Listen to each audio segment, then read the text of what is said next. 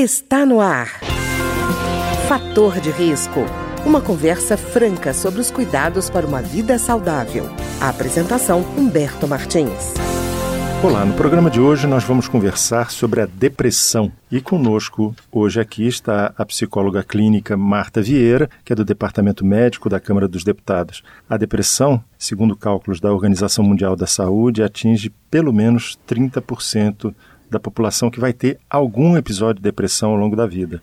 Hoje se calcula que 300 milhões de habitantes do planeta têm o transtorno. Então vamos lá, Marta, vamos falar sobre uma coisa que parece que é um assunto tranquilo, mas afeta muita gente. A primeira coisa que eu acho que as pessoas querem saber é assim: qual é a distância entre tristeza? Qual é a diferença entre tristeza e depressão? É, a tristeza é um, é um sentimento, é um estado de ânimo mas a depressão é, tem outra natureza. A depressão envolve um, uma mudança no funcionamento mental, uma mudança de, é, de maneira de se relacionar com a vida. Então a tristeza, ela é uma reação à vida, ela, uma pessoa pode estar triste e estar tá engajada, e estar tá vendo sentido na vida. Quando você fala de depressão, o que está deprimido? É a energia vital, é, a, é o investimento na vida. Então, é outra natureza, né? Embora a pessoa que esteja deprimida, ela envolve tristeza, a depressão tem outra natureza. E às vezes é interessante, às vezes uma pessoa está deprimida, muito deprimida, e ela não, não relata exatamente tristeza. Ela relata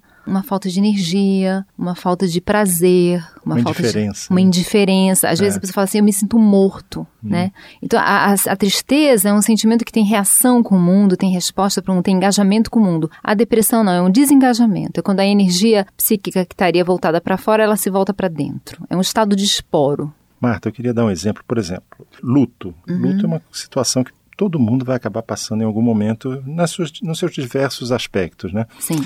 A pessoa triste lida como com o luto e a pessoa depressiva enfrenta como essa situação? É, eu acho que para responder essa pergunta, acho que vale a pena falar dos tipos de depressão, né? Uhum. Porque não existe uma, a gente bota tudo no mesmo saco, mas são coisas, tem várias formas de estar deprimido, né? Tem várias depressões, né? Uhum. Então você tem a depressão reativa, que é uma depressão que todo mundo, quase todo mundo vai atravessar.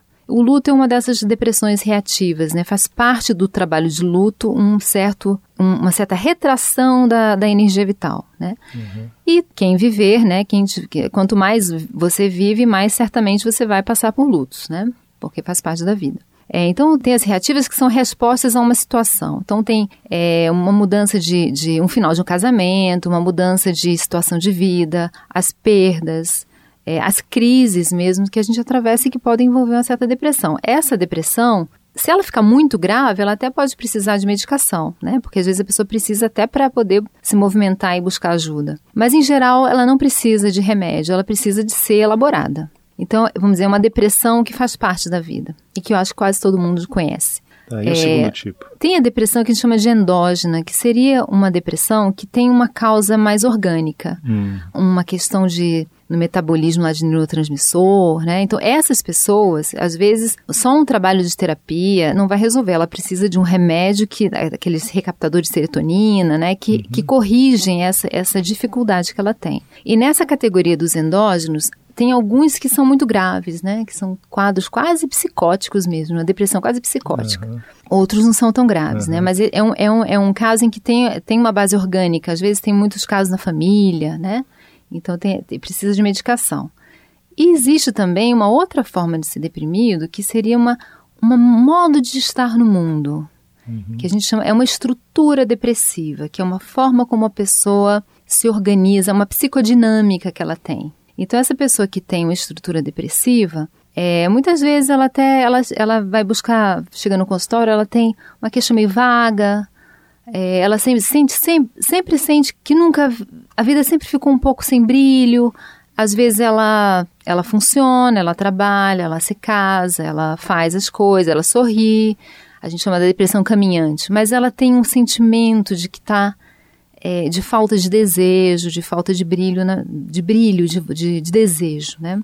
Então essa é uma, é, uma, é uma estrutura, é como a pessoa lida com os desejos dela. Então é, é uma outra questão. E às vezes pode estar mesclado, que uma pessoa pode ter uma estrutura depressiva e aí acontece um evento na vida que dispara uma depressão reativa. Né? Não, isso que você está falando eu acho muito importante, porque às vezes as pessoas gostam de trabalhar com é, tipos puros.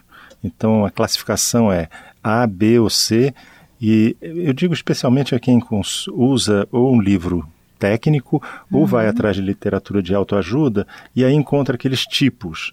Então, ou você é isso, ou você é aquilo, ou você é aquilo outro. E hum. o que você está dizendo é que mescla isso, não mescla. existe tipo puro. Não existe tipo puro. Agora, é, quando a gente vai tratar, a, gente, a primeira coisa que um, um terapeuta tem que fazer é tentar descobrir com o que, que ele está lidando porque a maneira de tratar é diferente. Né? E às vezes você começa tratando uma, uma, depressão reativa, que claramente tem uma razão que desencadeou, mas ao longo do trabalho você vai chegando numa estrutura que também é depressiva. E outra pessoa pode estar muito deprimida de forma reativa, mas ela não tem uma estrutura depressiva. Então você vai trabalhar aquela, né, aquela elaboração do, do que ela precisa enfrentar. E também é importante, nessa categoria das depressões reativas, existem também, além do luto que você falou, tem o trauma, né? Às vezes um trauma pode disparar uma depressão. Uhum.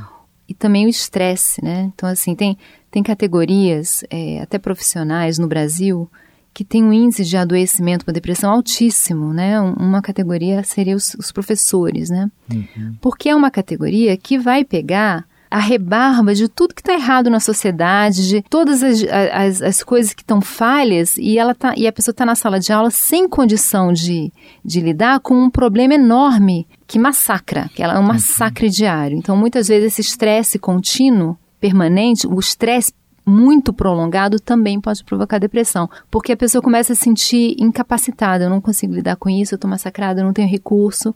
É, e, e aí uma, uma, uma, das, uma das maneiras de isso pode provocar essa depressão. E o professor é, acaba tendo assim, é, ele é como se fosse um funil social, né? É o funil social. T todos aquelas, aqueles problemas que a pessoa tem em família, social, social né? Todos os problemas todos até os problemas. psicológicos, psiquiátricos que tem, vai tudo na direção de uma mesma pessoa que além de dominar o conteúdo do que ela vai passar, seja física, química ou seja lá o que for, ela ainda tem que ter um conhecimento para saber se o menino tem todos esses problemas e ela pode ajudar de alguma forma, né? Então ela, não, e, tem que ter muita. Não, e às vezes ela, ele faz acaba, acaba fazendo até triagem, né? É muito complicado, né? Passa por situações muito difíceis. Inclusive, é, o professor ele está enfrentando uma turma muito desinteressada em aprender, né? Uhum. E às vezes até a forma de ensinar já, já, não, já não funciona. Então, além dos problemas sociais, de familiares, da falta de reconhecimento da sociedade para um trabalho que é tão fundamental, tão importante, tão bonito, ainda tem o desinteresse dos alunos, o desrespeito dos alunos,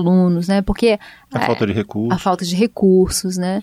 Então é muito complicado. Então tem isso também essa depressão que vem por um estresse prolongado. E às vezes você tem tudo isso misturado, quer dizer, uma pessoa está submetida a um estresse prolongado, mas ela também tem uma estrutura depressiva que vai disparar um episódio depressivo assim bem bem severo, né? E Marta, eu queria até voltar naquela questão da. Você falou depressão estrutural. Eu lembro que a gente conversando há um tempo atrás, você falou que ela seria uma luta entre desejo e ansiedade, né? que as pessoas têm um desejo e querem realizar e ao mesmo tempo não conseguem, existe uma frustração. É isso mesmo? É, assim, a estrutura, quando a gente fala de estrutura depressiva, né, a, a pessoa que tem uma estrutura depressiva, o que ela, a operação que ela faz, ela pensa assim, as coisas é, não, não são perfeitas, no final a gente vai morrer, tudo vai passar, é, eu não consigo fazer perfeito, eu vou falhar. Se eu for fazer, se eu for buscar o que eu quero, eu, eu corro riscos. Enfim, toda esse, essa imperfeição da vida que realmente é fato, né? Depressivo é realmente essa conclusão, é verdade, no final a gente vai morrer, então para que, que eu vou fazer, né? Só que, e aí ele desiste, né? Então a estrutura depressiva é uma estrutura que a pessoa,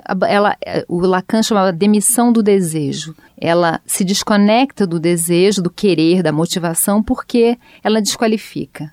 Quer dizer, é meio tudo ou nada, né? É meio é tudo ou nada. E, e tem também a questão, como a gente buscar é, a, a, vida tem uma uma dor que a gente não consegue evitar. Todo, a dor faz parte da vida. Então todo mundo uhum. tem uma insatisfação, um vazio. E a gente está sempre buscando o desejo, essa busca de preencher esse vazio, de encontrar uma satisfação, de realizar alguma coisa, de ser amado. É a mola da vida. Se você se desconecta disso, porque você você deprime.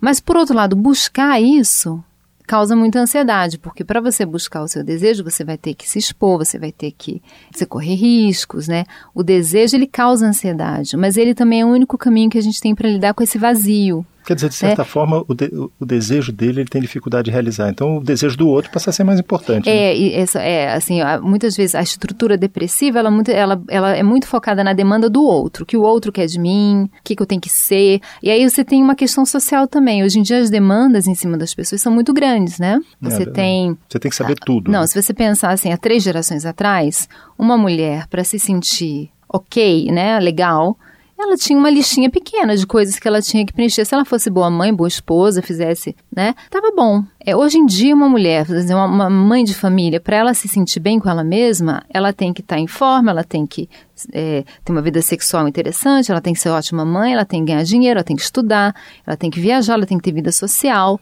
E isso é impossível, ninguém consegue atender a isso. Então, como a pessoa não consegue atender essa demanda, que na verdade é de um outro, um outro no sentido de que está é, é, tá na sociedade, não está dentro dela, uhum. ela se sente um lixo. Já que eu não consigo atender a tudo, então é porque eu sou um lixo. Aí deprime, né? Porque a, a depressão tem essa sensação de eu não dou conta e essa desqualificação de si mesmo. E né? nesse volume de informação que a gente tem hoje no mundo, essa sensação vai ser cada vez mais ah, forte. Cada vez, né? é por isso que a depressão é, tá só aumenta né? no mundo, não é só no uhum. Brasil, no mundo, né? É Porque verdade é, tem, tem muita demanda e tem uma cultura da, da, da, felicidade. Então, todo mundo sorrindo, todo mundo achando bom, todo mundo feliz, né? A tristeza, existe uma certa fobia da tristeza, né? Então, uhum. a gente vê hoje muito assim, o jovem que ou ele está na balada, é, tomando droga, na agitação, ou então quando ele volta para casa, que ele não tem nada para fazer, ele deprime.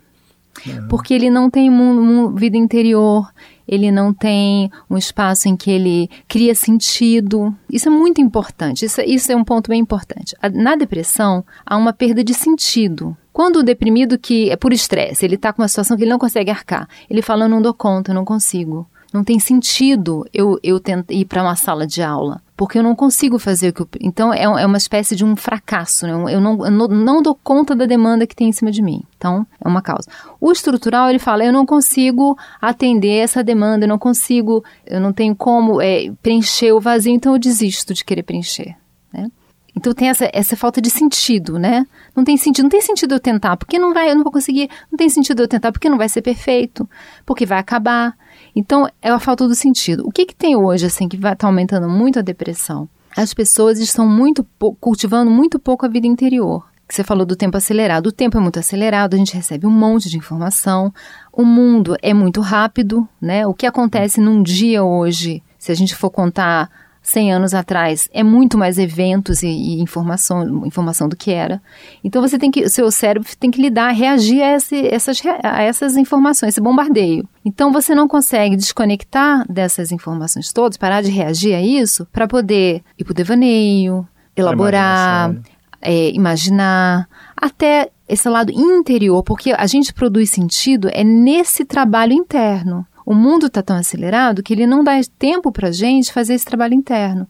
E esse trabalho interno é que cria o sentido. Uhum. Né? Então, hoje em dia, você tem muita experiência e muito pouco sentido. É interessante isso, Humberto, porque assim, assim, eu, sou, eu sou terapeuta há 14 anos, né? E há 10 anos atrás eu percebia na clínica que os pacientes tinham mais narrativa do que tem hoje. Eles continuam tendo experiência, mas narrativa é você pegar o que você viveu, digerir, criar uma historinha, criar um sentido e guardar dentro de você.